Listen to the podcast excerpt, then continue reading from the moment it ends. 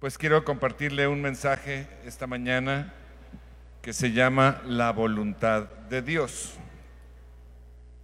Y yo creo que todos desde muy pequeños empezamos a oír esta expresión de la voluntad de Dios y generalmente la conocemos cuando empezamos a escuchar clase de religión o a nuestros papás o a los abuelos que nos empiezan a enseñar o leemos o, escuchamos que alguien eh, dice el Padre Nuestro. Y ahí viene una frase medio extraña que dice, este, sea hecha tu voluntad en la tierra como en el cielo.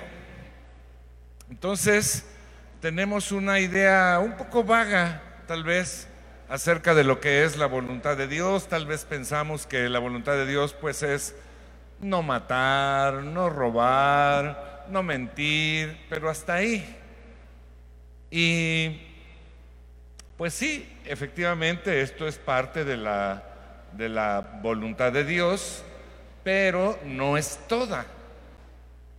A mí me preocupó, oiga esto, escuche esto, a mí me preocupó sobremanera. Yo podría decir que me asustó sobremanera cuando leí una palabra de Jesús que me alertó muchísimo. Está en Mateo capítulo 7, versículo 21, si usted lo quiere leer en su Biblia, y si no, se lo voy a poner aquí en la pantalla. Eh, Mateo capítulo 7, versículo 21 dice, no todo el que me dice, Señor, Señor, entrará en el reino de los cielos. Está fuerte eso, ¿no? Fíjese, no todo el que me dice, Señor, Señor, entrará en el reino de los cielos, sino solo el que hace la voluntad de mi Padre que está en el cielo. Yo quisiera que usted se alertara y se asustara como yo. No todo el que me dice Señor, Señor, entrará en el reino de los cielos, sino solo, únicamente, el que hace la voluntad de mi Padre que está en los cielos. Diga conmigo, ay nanita. Entonces me puse a estudiar cuál es la voluntad de Dios para poder cumplirla. Porque la alternativa está muy grave. Y hoy quiero compartirles brevemente una parte de lo que yo descubrí para que usted también pueda conocerla, pueda entenderla y pueda actuar de acuerdo con ella y así entrar en el reino de los cielos cuando Cristo vuelva. El apóstol Pablo también nos alertó a todos nosotros. En Efesios capítulo 5, versículo 15 dice, así que tengan cuidado de su manera de vivir. No vivan como necios, sino como sabios aprovechando al máximo cada momento oportuno, porque los días son malos. Por tanto, no sean insensatos, sino entiendan cuál es la voluntad del Señor. Entiendan cuál es la voluntad del Señor. Así que póngase su cinturón de seguridad, esconda el celular, amarre al perro. Bueno, bueno, amarre al perro y todo lo que tenga que hacer para que no se distraiga. Como mi primo, mi primito Austreberto, que llegó un día y le dice, mami, en la escuela dicen que soy muy distraído, ¿verdad que no? Y la señora le dice, niño, tú vives enfrente. Tome cuaderno, tome pluma y apunte, porque si no apunta se le va a olvidar. Y esto es muy importante. Déjeme decirle que lo que le voy a, compartir hoy es literalmente de vida o muerte. Para siempre. Vamos a orar. Cierra un momento sus ojos. Hace un momento el grupo cantaba, clamaba, adoraba por la presencia del Espíritu Santo en nuestras vidas. Señor, que en este momento tu Espíritu nos ilustre, nos revele cuál es tu voluntad, Señor, y nos dé la potencia para poder cumplirla. En el nombre de Jesús. Amén. ¿Qué es la voluntad de Dios? Pues mire, es muy sencillo. La voluntad de Dios es lo que Dios quiere. Es lo que Dios quiere. Su voluntad es perfecta, eterna e inmutable. Ahora, existen varios niveles o varios aspectos diferentes de la voluntad de Dios. Pay attention. Para los que no hablan inglés significa ponte buzo, caperuzo. Les voy a explicar tres aspectos de la voluntad de Dios. Apunte, apunte por favor. Primer aspecto de la voluntad de Dios, su voluntad soberana. Isaías capítulo 46, 10 dice, yo anuncio, está hablando el Señor, yo anuncio el fin desde el principio desde los tiempos antiguos lo que está por venir. Yo digo, mi propósito se cumplirá y haré todo lo que deseo. O sea, mi hermano, Dios tiene un plan general para el universo y se va a cumplir sí o sí. Esta voluntad soberana no puede ser frustrada, es invencible. Esta voluntad soberana no está sujeta a negociación, no está sujeta a la, casualidad, ni está sujeta a la voluntad de nadie. Se va a cumplir. Mucha de su voluntad soberana no está revelada, no la conocemos hasta que sucede. Y muchas veces esta voluntad soberana se escapa a nuestra comprensión.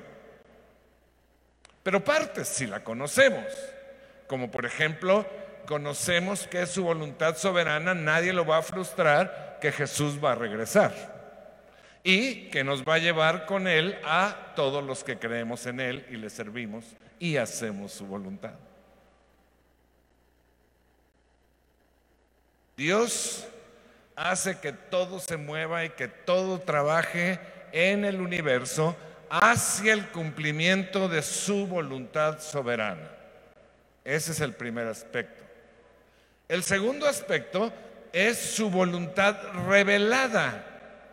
Este aspecto de la voluntad de Dios se encuentra en la Biblia, lo que está revelado, lo que está escrito, lo que nos, dio a conocer. Y depende, escuche bien, depende de nosotros por nuestra libre elección, por nuestra libre decisión, por nuestro libre albedrío, obedecerlo o no. O sea, que se lleve a cabo o no su voluntad. Por ejemplo, Dios le dijo a Adán y a Eva, puedes comer de todo menos de ese árbol. Esa era la voluntad de Dios, que no comieran de ese árbol, pero Adán y Eva exactamente fueron a hacer lo que no era la voluntad de Dios. Esta voluntad revelada tiene dos áreas a su vez. Por ejemplo, el área moral que es la voluntad declarada de Dios que, que, habla sobre lo que debemos o no debemos hacer. Por ejemplo, podemos saber que es la voluntad de Dios que no robemos, que no matemos a nadie, que no adulteremos y que le vayamos a las chivas. Allá usted si no obedece. Y la otra área es el área espiritual.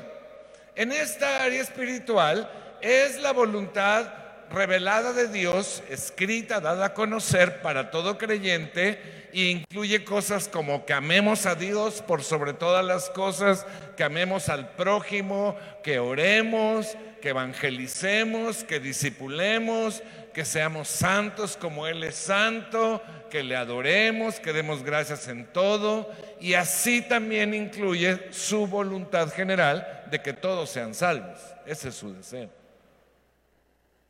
Y el tercer aspecto de su voluntad para, es su voluntad para cada persona individual. Y también en este aspecto hay dos áreas. El área de las bendiciones de Dios. Claro que este es un área de la voluntad revelada, pero también es personal y depende también de la decisión de cada persona orar y obedecer para que sean concedidas.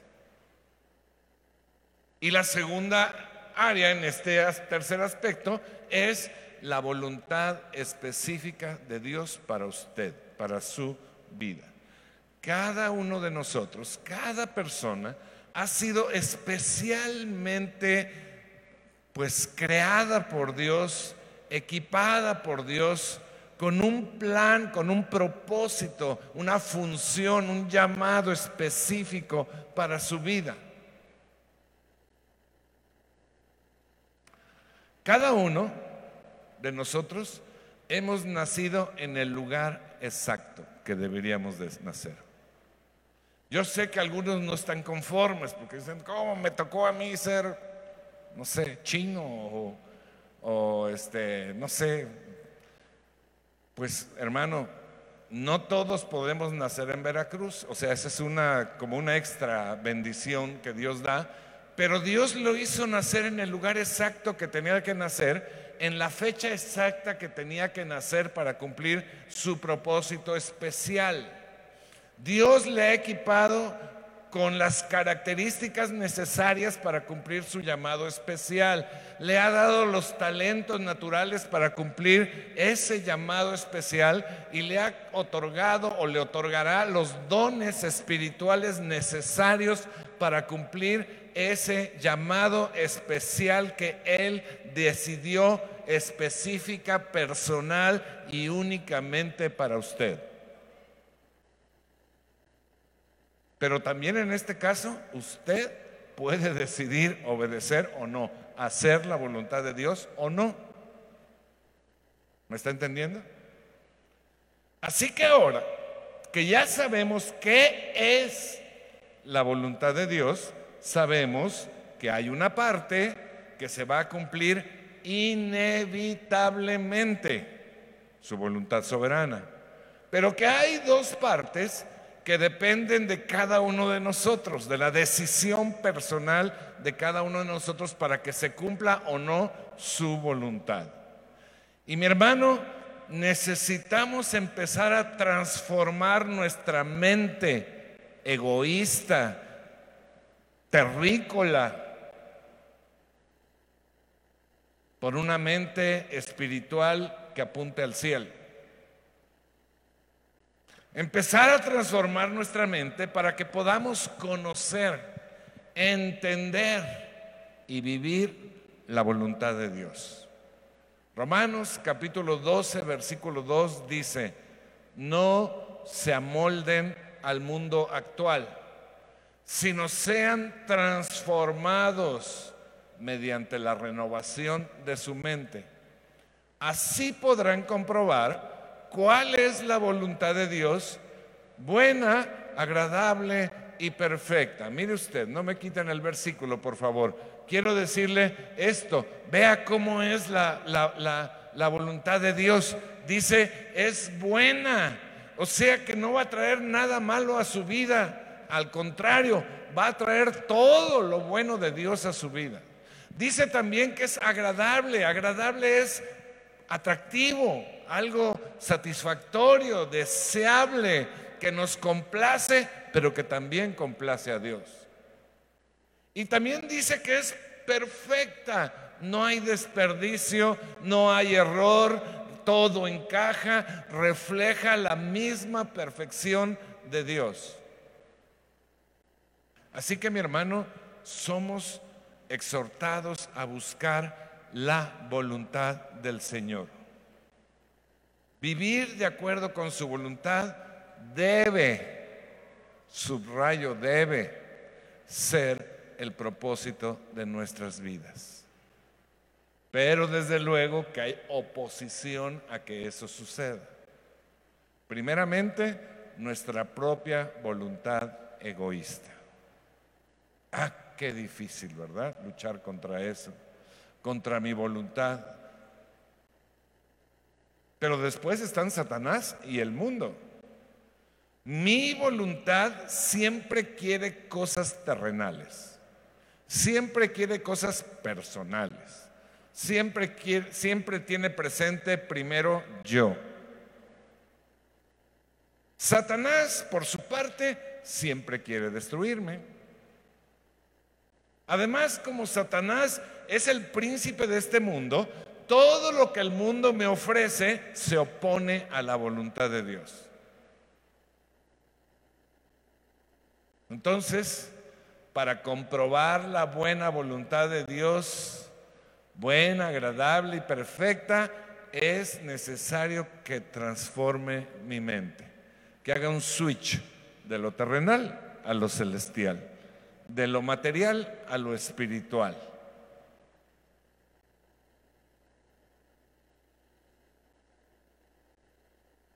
O sea, dejar de pensar como el mundo piensa y empezar a pensar como Dios piensa. Como dije antes, ya conocimos que es la voluntad de Dios. Ahora nos falta saber cuál es la voluntad de Dios. ¿Cómo saber la voluntad de Dios? También se lo voy a explicar en tres puntos, tres diferentes aspectos. Primero, obviamente, la voluntad revelada de Dios pues está en la Biblia. Ella es la fuente para conocer la voluntad de Dios. Así que usted y yo tenemos que conocer a fondo la Biblia. Leer la Biblia no es como leer una novela, leer la Biblia es empezar a enterarnos de la voluntad de Dios.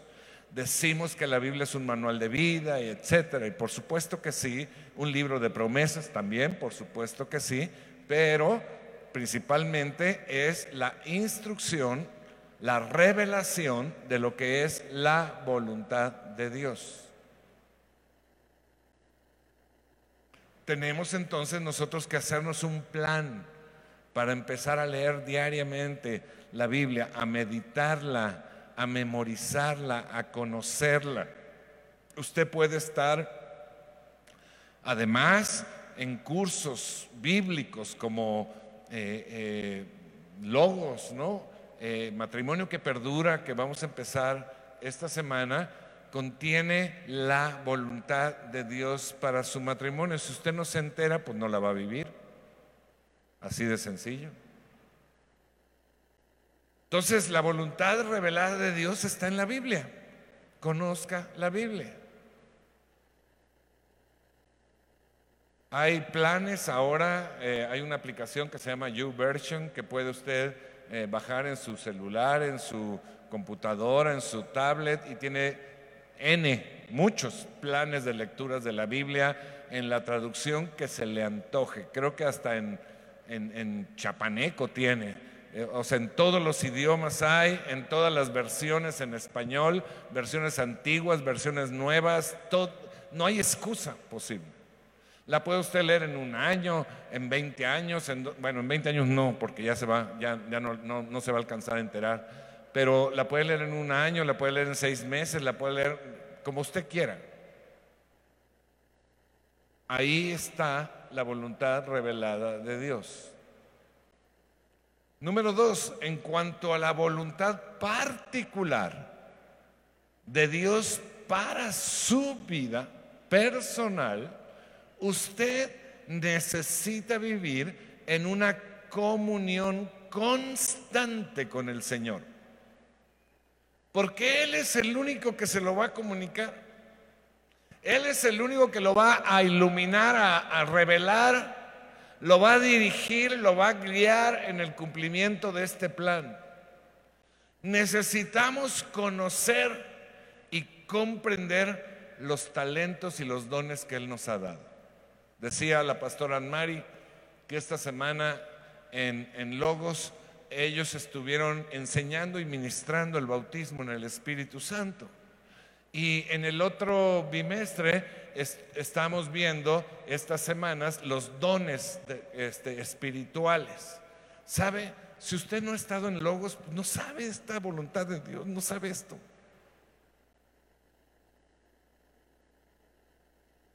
¿Cuáles son los talentos que Dios le dio? Naturales, por ejemplo. Pues eso sí podemos más o menos saber, ¿no? Por ejemplo, eh, a mí no me dio el talento para bailar. No me dio el talento para la música. No, no me dio el talento para la obra manual. Soy súper torpe. O sea, lo mío, lo mío es la guapura nada más, la inteligencia, la humildad. ¿Cuáles son los dones espirituales que Dios le dio o tiene preparado para usted? ¿Lo sabe? Los estamos descubriendo ahorita en Logos. Está súper interesante. ¿Sabe cuál es el llamado que Dios tiene para su vida? ¿Sabe cuáles son los tiempos y las circunstancias por las que nos ha tocado vivir para completar ese llamado? Esther recibió gracia y belleza para salvar a su pueblo. Moisés recibió una alta educación y un don de milagros para libertar a Israel. Los grandes héroes de la Biblia han sido hombres y mujeres que han sabido discernir el plan específico de Dios para sus vidas. Y así como Dios tuvo un llamado para cada uno de ellos, para Isaías, para Jeremías, para Pablo, para el que quiera, Dios también tiene un plan muy específico y único para su vida.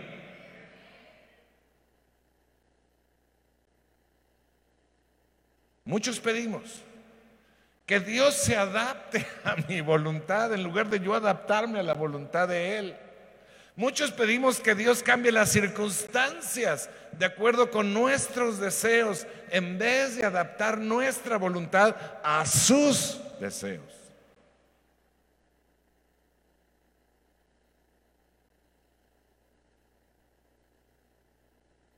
Y la tercera manera de saber cuál es la voluntad de Dios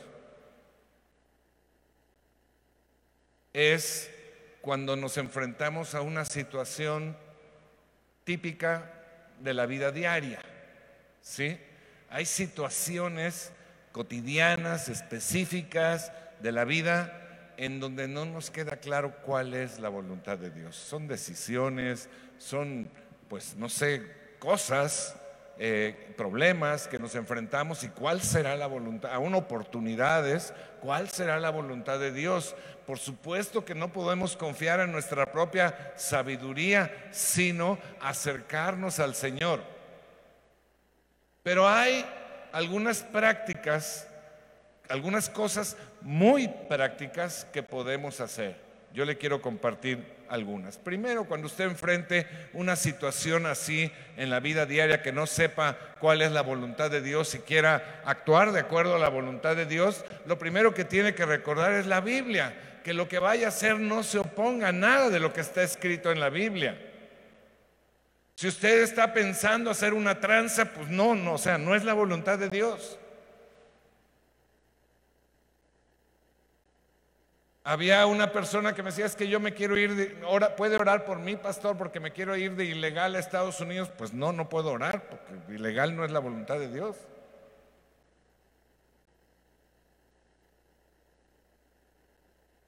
También recuerde que la voluntad de Dios nos es revelada a través del Espíritu Santo.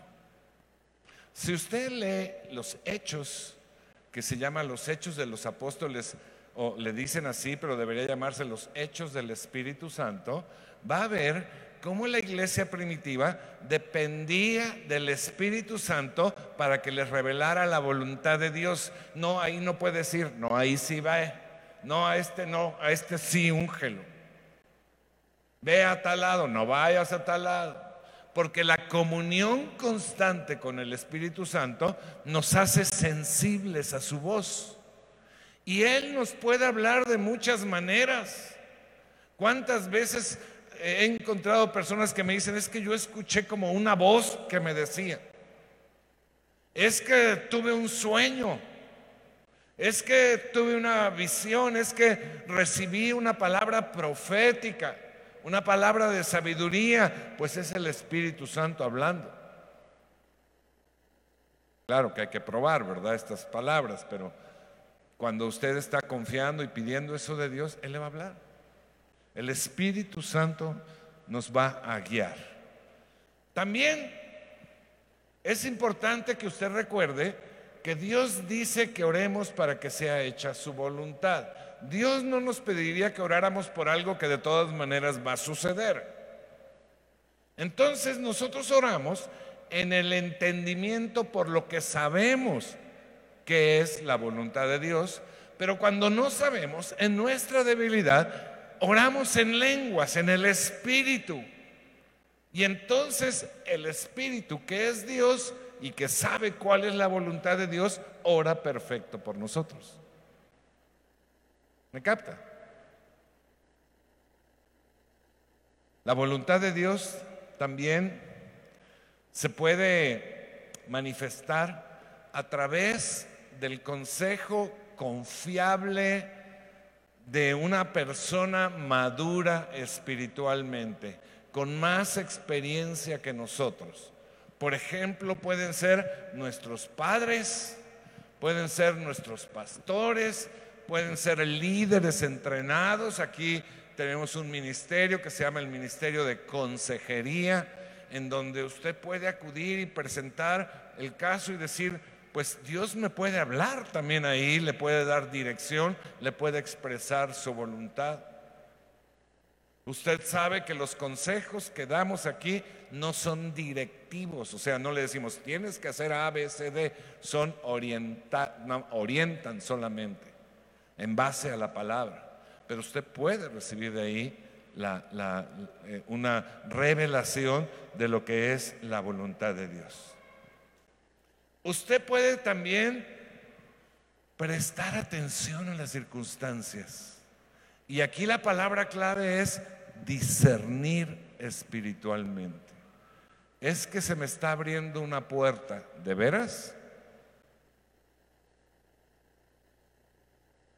Dios me está abriendo una puerta, puede ser que sí, pero puede ser que no. Si es que se cerró esta puerta, Dios me cerró esta puerta, Puede ser que sí, pero puede ser que no. A lo mejor el enemigo le está abriendo una puerta para que se vaya de bocota. Por eso hay que discernir espiritualmente. Una persona decía, es que me están ofreciendo un trabajo eh, con el 50% más de sueldo y pues estoy pensando, obviamente, aceptar. Y, bueno, ¿cuáles son las circunstancias actuales? Pues las circunstancias actuales es que tengo trabajo en casa, salgo una vez al mes de visita a la planta, este, con mi esposa servimos en la iglesia, estoy todos los días con mis hijos. Bueno, ¿y qué significaría ese otro trabajo? Bueno, significa salir eh, pues dos o tres fines de semana estar fuera de casa, significa estar en otra ciudad, significa traslados, significa que mi esposa ya no va a poder estar con su círculo de amigas, significa que ya no voy a poder ver a mis hijos. ¿De veras es una puerta de Dios? ¿De veras? Hay que discernir espiritualmente, ¿no? Y una vez tomada la decisión, debemos sentir la paz de Dios. La paz de Dios nos da la tranquilidad de que hicimos lo correcto. La paz que procede de Dios se hace presente como si Dios estuviera diciendo, sereno moreno. Bueno, si estás güero te diría sereno güero. Yo estoy contigo y te apoyaré. Dios, mi hermano, está más interesado que nosotros en que sepamos cuál es su voluntad, por lo que la va a revelar a quien esté dispuesto. Salmo 32, 8 dice, yo te instruiré, yo te mostraré el camino que debes seguir, yo te daré consejos y velaré por ti. Entonces, para el que quiera conocer la voluntad de Dios, el Señor está más que dispuesto a mostrársela.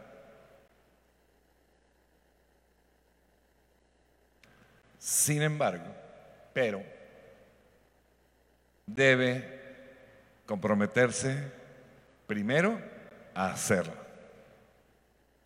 Y aquí es where the soul twists her tail. O sea, para los que no hablan inglés, donde la puerca tuerce el rabo. Aquí es donde muchos fracasan.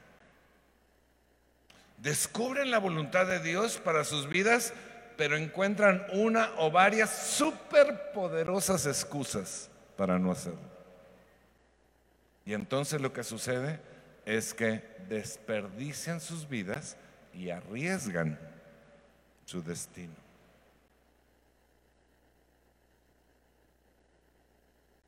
Estemos dispuestos a conocer y hacer la voluntad de Dios. Nos conviene. Pablo escribió, por eso desde el día en que lo supimos no hemos dejado de orar por ustedes.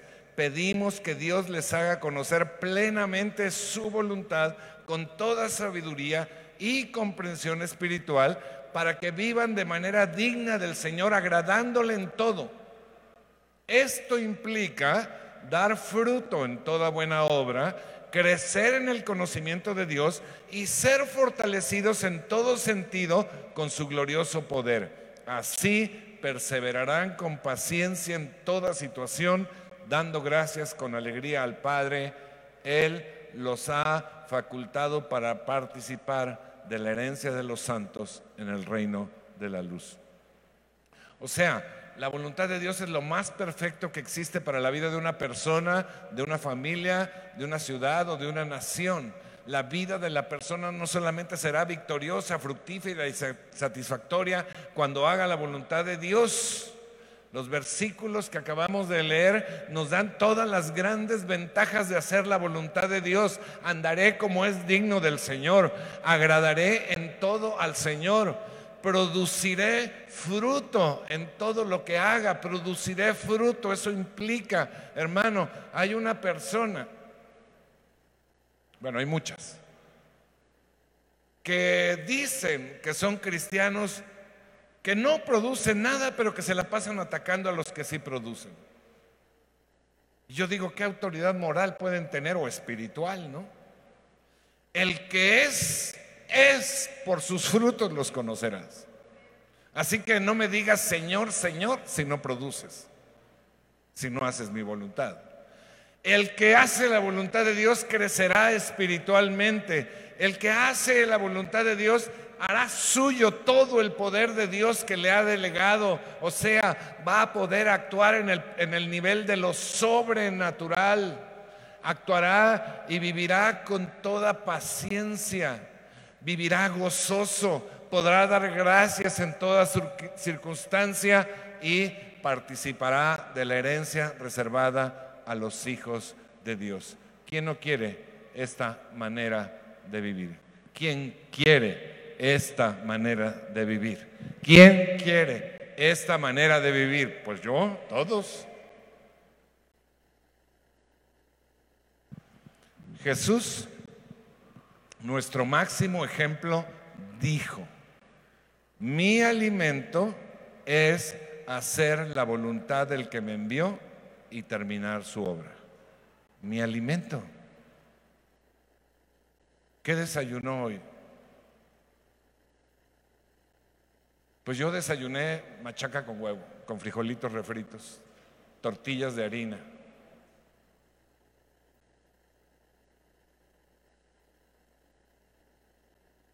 Pero debía haber desayunado la voluntad de Dios. Bueno, son dos cosas, uno es lo material y otro es lo espiritual.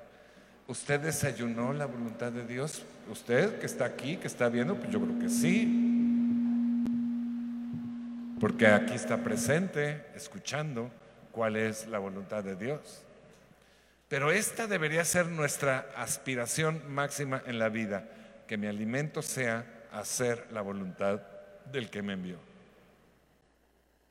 Y mi hermano, teniendo en cuenta la propia libertad de decisión, cada uno de nosotros, usted, usted, usted, usted, usted, marcará para sí mismo la diferencia entre vivir dentro o fuera de la voluntad de Dios. Debe existir una rendición de mi propia voluntad a la voluntad de Dios. Que el centro de mi voluntad pase a control de Cristo.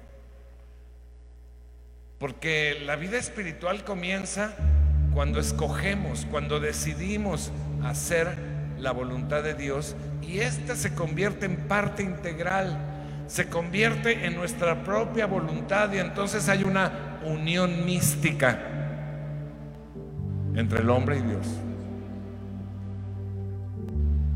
Porque mi voluntad se unirá a la voluntad de Dios.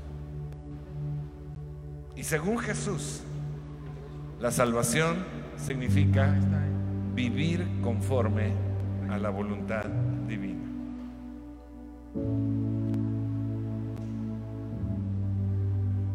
Yo quisiera hacer dos invitaciones esta mañana. Primera invitación, si usted está aquí por primera vez, usted no está viendo por primera vez. Jesús dijo, mi alimento es hacer la voluntad del Padre. ¿Y sabe qué fue la voluntad del Padre? ¿Qué fue la voluntad de Dios?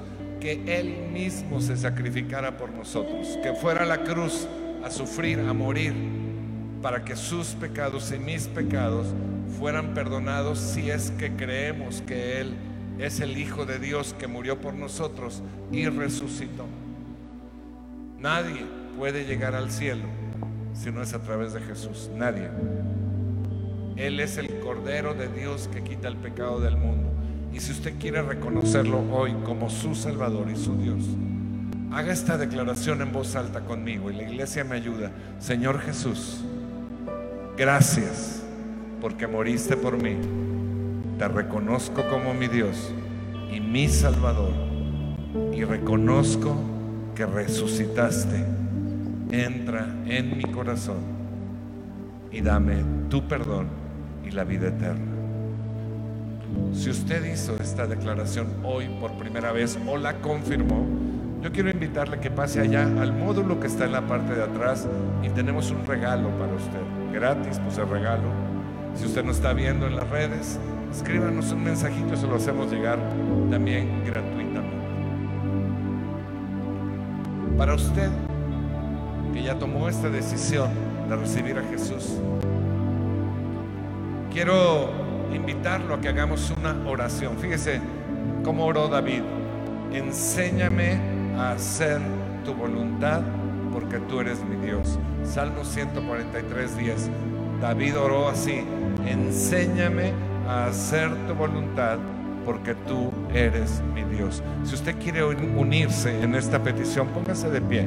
Póngase de pie en su casa y vamos a declararle esto al Señor. Muy sencillo. Muy sencillo, muy, muy sencillo. Señor, hoy entendemos lo que es y cuál es tu voluntad. Por favor, Espíritu Santo, enséñanos a hacer tu voluntad. Te lo pedimos sinceramente en el nombre de Cristo Jesús. Amén y amén.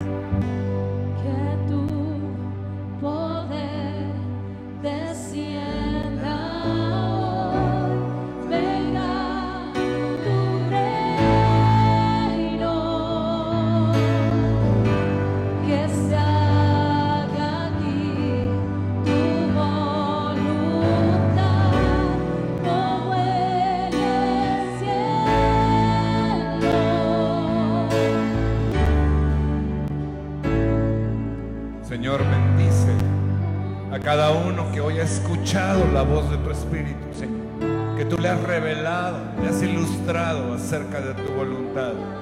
Y que tu poder, Señor, esté sobre ellos para poderlo hacer.